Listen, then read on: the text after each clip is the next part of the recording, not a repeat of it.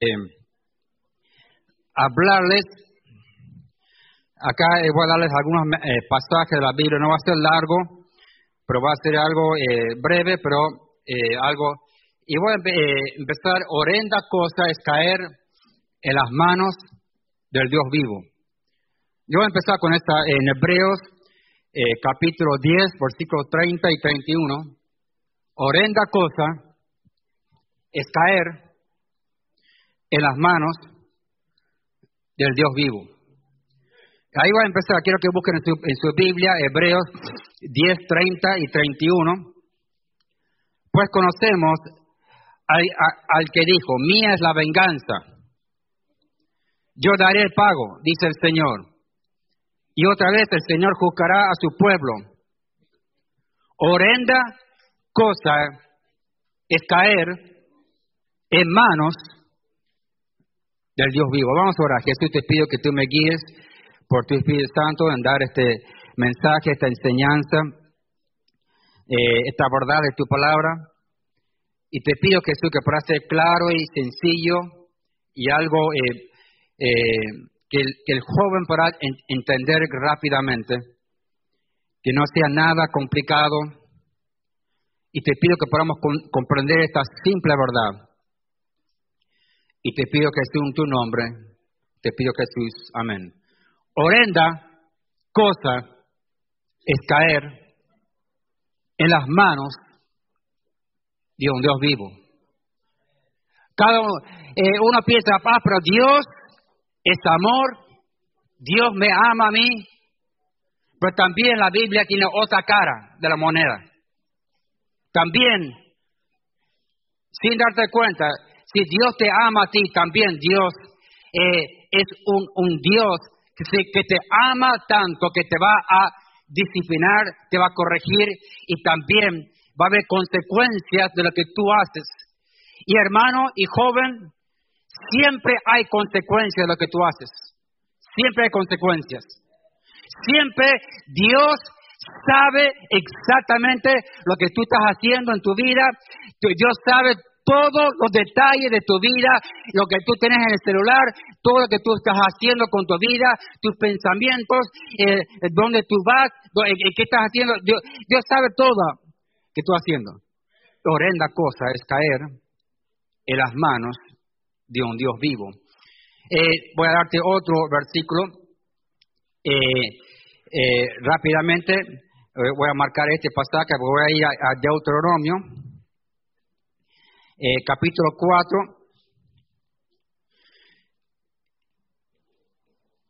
Ahí en la Biblia, eh, em, en el quinto libro de, la Biblia, de Deuteronomio 4, versículo 24, dice acá, porque Jehová, tu Dios, es fuego consumidor, Dios celoso.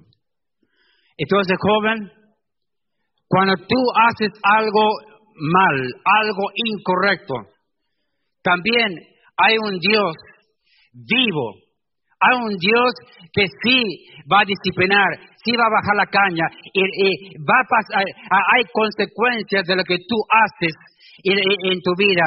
O sea, eh, eh, eh, es increíble lo que Dios puede hacer y va a hacer y, vamos a ir a otros pasajes que, que hablan de, de, las cosas que Dios va a hacer. Vamos a ir a Nahum. El libro de Nahum es un libro bien cortito en la Biblia, bien cortito, pero déjame que yo lo busque. Nahum, capítulo 1, versículo 3 a 6. Nahum, capítulo 1, versículos 3 a 6. Dice acá, Jehová es tardo para la ira, tardo, escuche joven, es tardo para la ira, pero, sigue, vamos a seguir leyendo, y grande en poder, y no tendrá por inocente al culpable. Jehová marcha en la potestad y el torbellino, y las nubes son el polvo de sus pies, y amenaza al mar y lo hace secar, eh, agosto todos los ríos, agota todos los ríos, Basán fue destruido y el caramelo y el flor de lima fue destruido. Entonces eh, vamos a seguir leyendo acá en el versículo 5. Eh, eh, los montes tiemblan delante de él y los collados se derriten. La tierra se conmueve a su presencia y el mundo y todos los que en él habitan.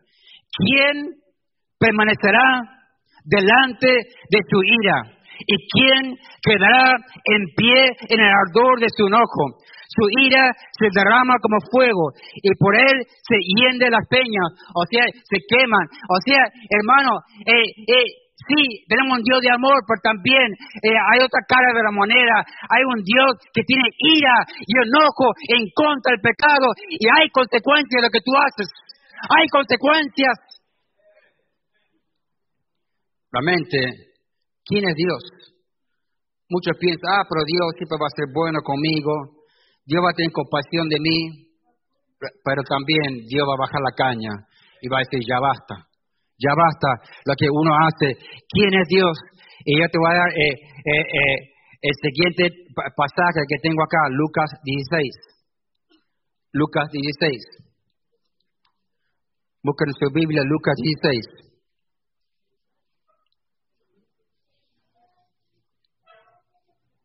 Lucas 16, versículo 23. Eh, Acá vemos las consecuencias del pecado. Acá vemos las consecuencias final del pecado. El pecado cae consecuencias, un día vas a morir. Un día vas a morir. Y después de tu muerte, eh, vas a ver las consecuencias. O sea, uno puede ir a estar con Dios en la gloria con Dios. Pero uno puede ir al otro lugar, eh, en el Hades, o sea, el infierno, puede ir al otro lugar eh, que Dios habla. Pero acá en Lucas 16, 23 dice acá, y en el Hades, eh, acá el hombre, este hombre, en el Hades alzó sus ojos estando en tormentos y vio de lejos a Abraham y a Lázaro en su seno. Este hombre murió y fue al infierno. Las consecuencias de, no aceptar a Cristo, de no eh, poner su fe en Cristo, las consecuencias, eh, eh, eh amigo, joven, hermano, hay consecuencias. Dios no es un Dios que siempre ah, es bonito, bonito, bonito y todo va a estar bien. No hay consecuencias. Dios es un Dios también de ira. Y si uno no pone su fe en Cristo, hay consecuencias. Y, si uno no pone fe en Cristo, hay un lugar que se llama infierno, eh, eh, donde la gente grita, eh, mandame un poco de agua, mandame un poco de, algo para que, que, tome acá, porque estoy atormentado en esta llama, estoy quemándome y nunca paro de quemarme, estoy sufriendo acá en la llama, porque amigo, compañero, acá en este mundo, la cosa más importante que tú debes hacer debes poner tu fe en Cristo, amén. Eso es lo más importante que debes hacer. Poner tu fe en Cristo porque hay consecuencias. El pecado trae consecuencias, trae muerte. Y, si uno nunca ha puesto su fe en Cristo, hay consecuencias severas y eternas. Eh, eternas. Te doy eh, algunos ejemplos de las consecuencias. Este lugar es un lugar de fuego. Es un lugar de fuego un lugar que hay fuego y lumbre en este lugar. Eh, eh, si querés poner, una, foto ahí, eh, Lucas ahí, una de las fotos, pero yo te voy a dar un ejemplo. Cuando yo era joven, yo me iba al centro, iba al centro de la ciudad, ahí en Buenos Aires, y yo agarré un tacho de 20 litros, un tacho de metal, le ponía un agujerito abajo del metal, un agujerito para que entre el aire, le llenaba el tacho lleno de madera, lleno de papel, lleno de cosas que queman, para quemar. Lo llenaba de un montón de cosas. Quizá le ponía un poquito de queroseno abajo, un poquito de queroseno, un poquito de gota de queroseno abajo, para que yo después le tire un fosforito y cae para abajo el fosforito y ya. Este, se pone en fuego rápidamente, toda la leña, toda la madera, todo el papel se piensa quemar me iba al centro, iba a una vereda en el centro, eh, a donde pasaban mucha gente por ahí, pasaba mucha gente caminando por la vereda en el centro y empezaba a gritar, el día de juicio se acerca, pronto amanecerá, eh, hay un infierno, hay consecuencias, hay, lo que se llama infierno, eh, que es un lugar de fuego y es aún más peor que, el fuego de este tacho que, que, tú ves que sale por ahí, es un lugar de sufrimiento, un lugar que la gente sufre y sufre y hay fuego. Y me ponía a gritar por tres, cuatro, cinco, seis minutos el tema del infierno, hasta que se me iba la voz y yo eh, ponía otro muchacho de la iglesia para que predique y predicaba otro y después otro y después yo predicaba un rato más de la, de la llama del infierno, rogando a la gente que acepte a Cristo, que ponga su fe en Cristo. Y hermano, yo te digo la cosa más importante de tu vida, pon tu fe en Cristo, es lo más importante en tu vida, lo más importante. El infierno es un lugar que hay calor, es una calor increíble, insoportable. No hay aires acondicionados, no hay ventiladores, no hay ningún alivio eh, para aquella eh, persona. Es como que tú estás en un horno y te quemas y nunca terminas de quemarte eh, este horno. también la Biblia lo describe como un pozo sin fin, que te caes y te caes caes y caes y te caes y nunca terminas de caerte. Es un pozo sin fin. La Biblia describe el infierno como un lugar de gusanos, que el gusano eh, eh, te, empieza a, comer y a molestar y a meterse por todos lados los gusanos y, te molesta los gusanos. Y también la, Biblia lo describe como un lugar de torturas, torturas que, una persona le tortura al otro, eh, es un lugar de, no es un lugar de amor y, de compasión y, de, ayudar uno al otro, es un lugar de tortura, es un lugar de quemaduras.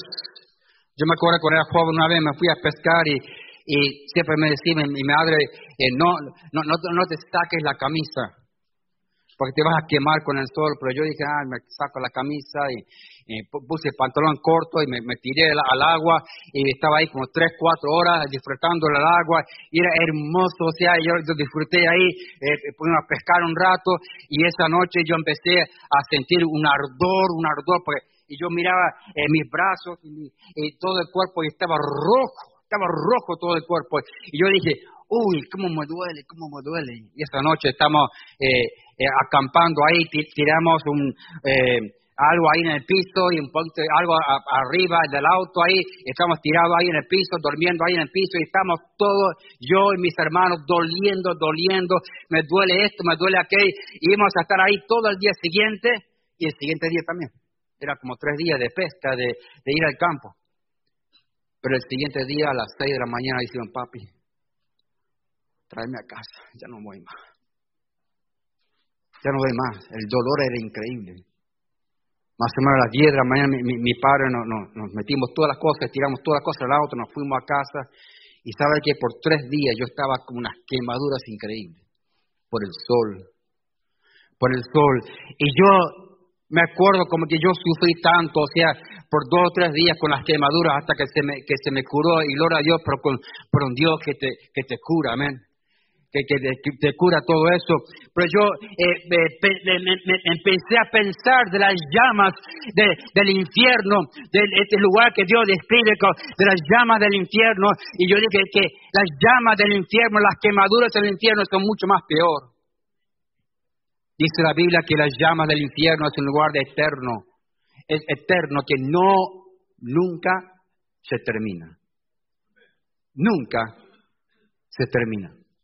Es un lugar de sufrimiento increíble, eh, eterno. Es un lugar donde está el diablo y, están los demonios y siempre están ahí los demonios y el diablo eh, riéndose y burlándose.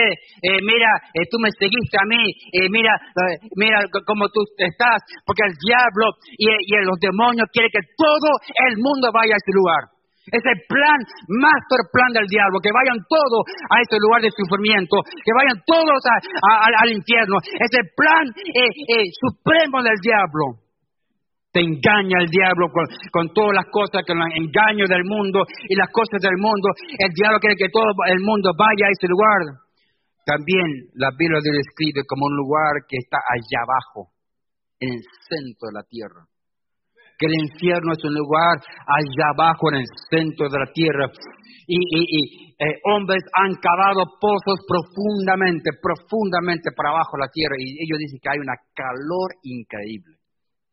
A tantos metros para abajo un hombre puede bajar y después más de ahí ya no pueden bajar por la calor que hay es una calor increíble. Y la Biblia describe que el infierno, eh, habla que, el infierno es un lugar allá abajo, eh, donde está el diablo y sus ángeles. Y dice la Biblia que, es, increíble ese lugar de, eh, que uno cae y, nunca para de caerse. Vamos a Marcos 9, 42. Marcos 9, 42.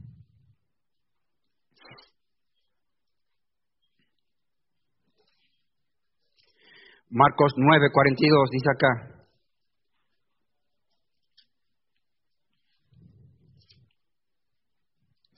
Cualquiera que, que, haga tropezar a uno de estos pequeños que creen en mí, mejor le fuera. Si se le atase una piedra de molino al cuello y se le arrojase en el mar. Y si tu mano te fuera ocasión de caer, córtala Mejor te sentar en la vida manco que teniendo dos manos ir al infierno. Está diciendo este pasaje, no vayas al infierno. No vayas al infierno. Y por culpa de una mano,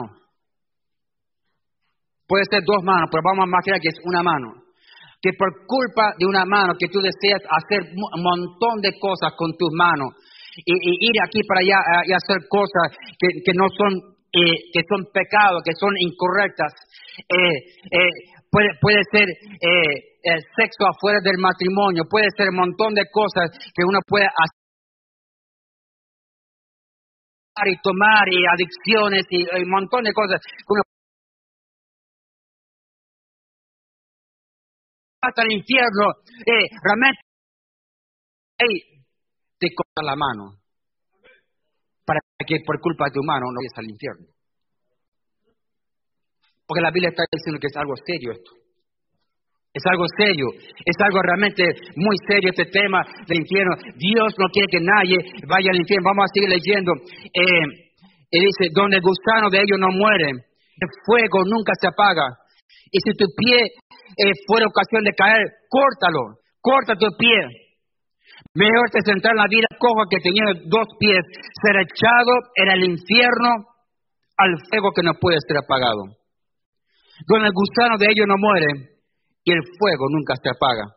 Y si tu ojo te fue ocasión de caer eh, o, por culpa de tu ojo que usted está mirando en el celular todo el día, y está mirando pornografía, y está mirando un montón de películas, y un montón de cosas que, que son mugrientas, y, juegos, y, un montón de cosas en el TikTok, y o sea, todo eh, esas cosas que uno mira, y mira hora tras hora, tras hora, y, día tras día, estás mirando, estás mirando todas esas cosas en el celular, y por culpa de tu ojo, por, por, culpa de, de toda la maldad que tú haces con tu ojo, vas al infierno. Si tu ojo te fue ocasión de caer, sácalo. Mejor te es entrar en el reino de Dios con un ojo que teniendo dos ojos, ser echado al infierno, donde el de ellos no mueren eh, eh, y, el, fuego nunca eh, se apaga. hermano, está diciendo que esto es algo serio. Las llamas del infierno es algo serio, algo que realmente Dios no quiere que nadie vaya a ese lugar. Pero dice la Biblia, pon tu fe en Cristo, pon tu fe en Cristo, que murió en la cruz, derramó su sangre en la cruz. Ahí está la, cosa más importante de tu vida. Yo cuando tuve nueve años le pedí a Jesús que me salve, que me perdone. A los nueve años. Era un joven eh, chiquito, pero eh, yo le, le, puse mi fe en Cristo. Yo estoy re contento que yo puse mi fe en Cristo. Él me salvó, Él me perdonó. Y un día cuando muere va a estar con Dios porque Él me perdonó, me salvó. Lo más importante en tu vida es poner tu fe en Cristo. Es lo más importante en tu vida. Te voy a dar otros pasajes acá que, que, hablan de este tema, de las llamas. Vamos a Salmos 9, 17. Salmos 9. Salmos 9, 17.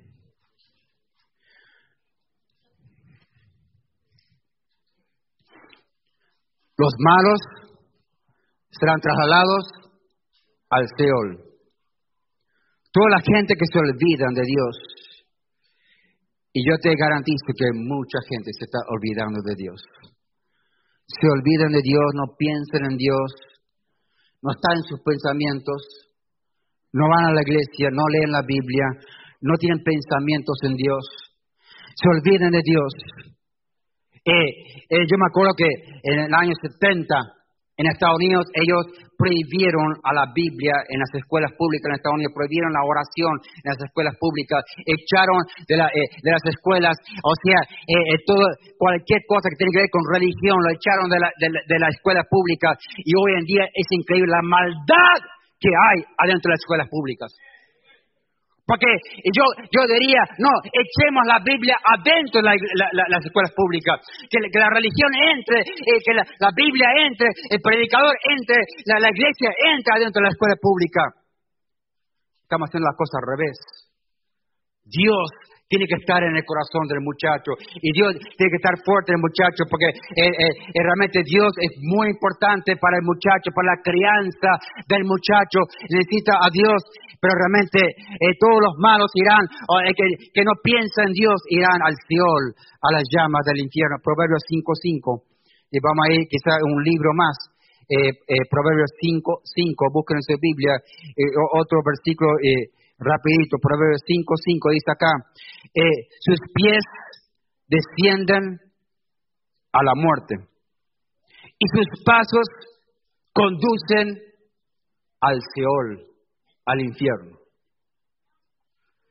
O sea, si el joven no tiene freno y el joven hace, hace lo que le da las ganas, no tiene freno, dice la Biblia que van a ir a dónde? Al Seol, al infierno, porque están sin Dios, sin esperanza, sin freno, sin, sin Dios, o sea, sin la Biblia y sin Cristo están. Realmente hace falta urgentemente para la juventud acá en Tucumán, Argentina, hace falta la Biblia, hace falta la enseñanza de la Biblia, hace falta que entre el Dios adentro de las escuelas y toda la institución de enseñanza, que esté el predicador ahí, que esté la Biblia, que esté la enseñanza de la Biblia, que debe haber, que, debe haber eh, eh, eh, un orden en, en todas las cosas y de regresar a Dios y las cosas de Dios. Vamos a ir a 2 Pedro 2. Segunda Pedro 2, el Nuevo Testamento, Segunda Pedro 2. Después de Hebreos está Segunda Pedro. Segunda Pedro 2, eh, versículo 4. Porque si Dios no perdonó a los ángeles que pecaron, acá vemos que hay ángeles que pecaron y Dios no los perdonó. Los ángeles caídos que se fueron con el diablo, dijo Dios, no hay esperanza. Estos ángeles, no hay esperanza. Y en el versículo 4, porque Dios no perdonó a los ángeles que pecaron, sino que los arrojó al infierno, los entregó a prisión de oscuridad para ser reservado al juicio. Y si no perdonó al, mundo antiguo, al mundo antiguo, si alguien puede cerrar la puerta ahí un, poquito, me, ayuda a mí. Eh, que busque el pasaje otra vez. Eh.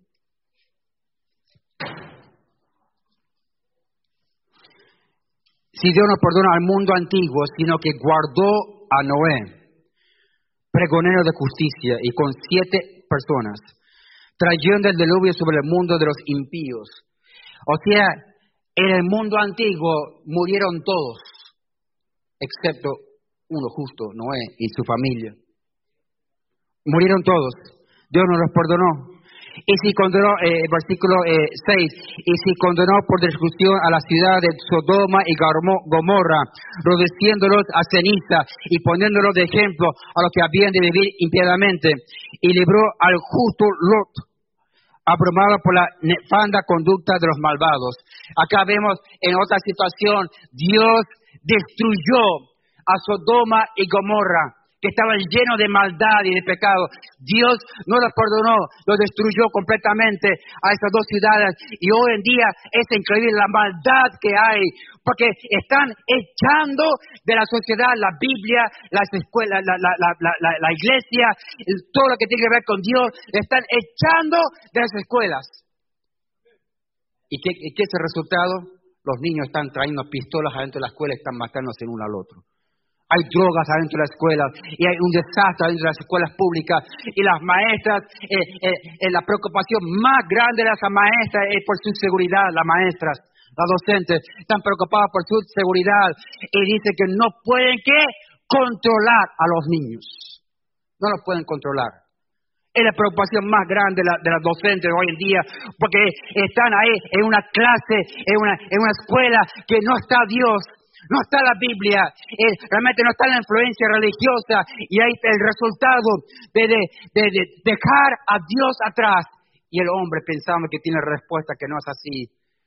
Realmente hace falta Dios en toda la sociedad, en todo. Apocalipsis 21.8, vamos a ver también quién va a ir al, infierno. Apocalipsis 21.8. Apocalipsis 21.8. Dice, pero los cobardes irán al infierno. Los incrédulos que no creen van a ir al infierno. Los abominables, o sea, los eh, homosexuales y todos los abominables van a ir. Eh, homicidas, los fornicarios y hechiceros, la gente que, que, que están detrás de Satanás haciendo hechicerías con el poder del diablo, los idólatras y todos los mentirosos tendrán su parte en el lago que arde con fuego y azufre, que la muerte segunda. Y son palabras duras y fuertes aquí. Aquellas personas que, que están sin Cristo no tienen esperanza. No hay esperanza, dice la Biblia.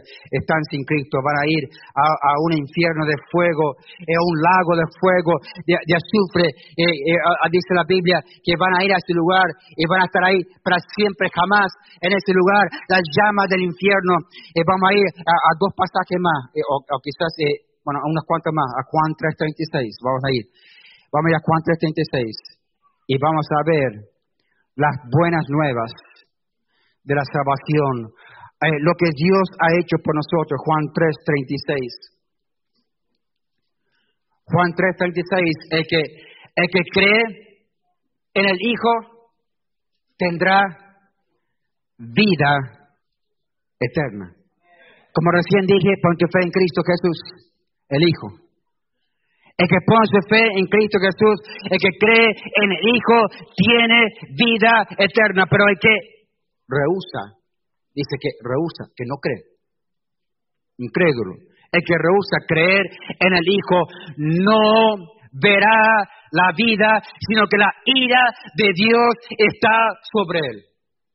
Estas palabras fuertes, pero dice claramente, si uno no pone su fe en Cristo, la ira de Dios está sobre aquella persona. No es necesariamente porque es pecador, porque no, no, es porque nunca puso su fe en Cristo. En el juicio final va, a preguntar Dios, ¿pusiste tu fe en Cristo? ¿Pusiste tu fe en Cristo? Y la persona va a decir, no, no lo hice. Y ahí está el juicio final. La ira de Dios está sobre él. Dios va a bajar con su ira. Vamos a ver eh, Apocalipsis 20, Apocalipsis 20, versículo 14, el último libro de la Biblia. Apocalipsis 20, 14. 20.14 dice acá, y la muerte. La Biblia habla de la muerte, un día vamos a morir. Un día tú vas a morir. Y la muerte y el Hades fueron lanzados al lago de fuego. Esto es la muerte segunda. Y el que no se halló escrito en el libro de la vida fue que, ¿qué dice ahí? Lanzado al lago de fuego. Está clarito ahí. Si uno pone su fe en Cristo, será lanzado al lago de fuego. Está bastante clarito, porque tenemos también un Dios que realmente va a bajar con su ira. Una ira fuerte, increíble la ira. Que dice la Biblia, cuando Dios baja con su ira, nadie podrá pararse delante de la ira de Dios. Vas a estar chatito ahí en el piso, desmayado, porque no puedes pararte delante de la ira de Dios. Y, es increíble lo que Dios va a hacer en el futuro. O sea, sí, Dios te ama, Dios tiene compasión, Dios tiene eh, misericordia, Dios, Dios eh, ama a la humanidad y quiere que la humanidad acepte a Cristo como el Salvador personal. Y Dios está esperando con mucha paciencia para que todo el mundo sea salvo y ponga su fe en Cristo. Pero el que no se ha sido inscrito en el libro de la vida fue lanzado al lago de fuego. Y voy a hablar de una cosa más y termino. Como dice el lema de la conferencia, el llamamiento supremo. El supremo, ¿qué sería? De hablar a otros de Cristo. Sería el llamamiento supremo. El llamado es para que Betel sea un gran ejército de ganado de almas que van y hablan a otros de Cristo. Todos fallamos en esta área, incluyendo yo, todos fallamos. Pero el, el llamado supremo es que vayamos y hablemos a otros de Cristo, que demos el plan de salvación, que ellos acepten a Cristo. Eh, yo me acuerdo que constantemente estoy repartiendo folletos y a veces en cuando le doy un folleto a alguien y no hay respuesta. Pero yo voy y le pregunto a esa persona, ¿leíste el folleto? Sí, yo lo leí. ¿Y qué te pareció? Sí, lo leí, me gustó. Y le pregunta a la persona, ¿tú pusiste tu fe en Cristo? Sí. Yo oré esa oración ahí en el final. Puse mi fe en Cristo. Y yo he visto que, que muchos no responden. No responden, no llegan a la iglesia. No, no, no mandan el WhatsApp, de ahí el número de WhatsApp.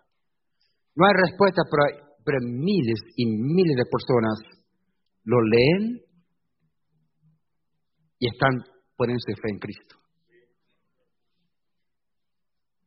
Y yo creo con todo mi corazón, si uno pone su fe en Cristo, un día va a estar con Dios en la gloria. Va a estar con Dios en la gloria. Y yo veo que es increíble cómo Dios actúa, eh, eh, actúa y cómo Dios bendice este tema de hablar a otros de Cristo, el, Evangelio, predicar el Evangelio y predicar a toda criatura. Eh, como dice yo el versículo este, quizá el último versículo de Marcos 16, 15. Y muchos lo tienen de, de memoria, pero en Marcos 16, 15.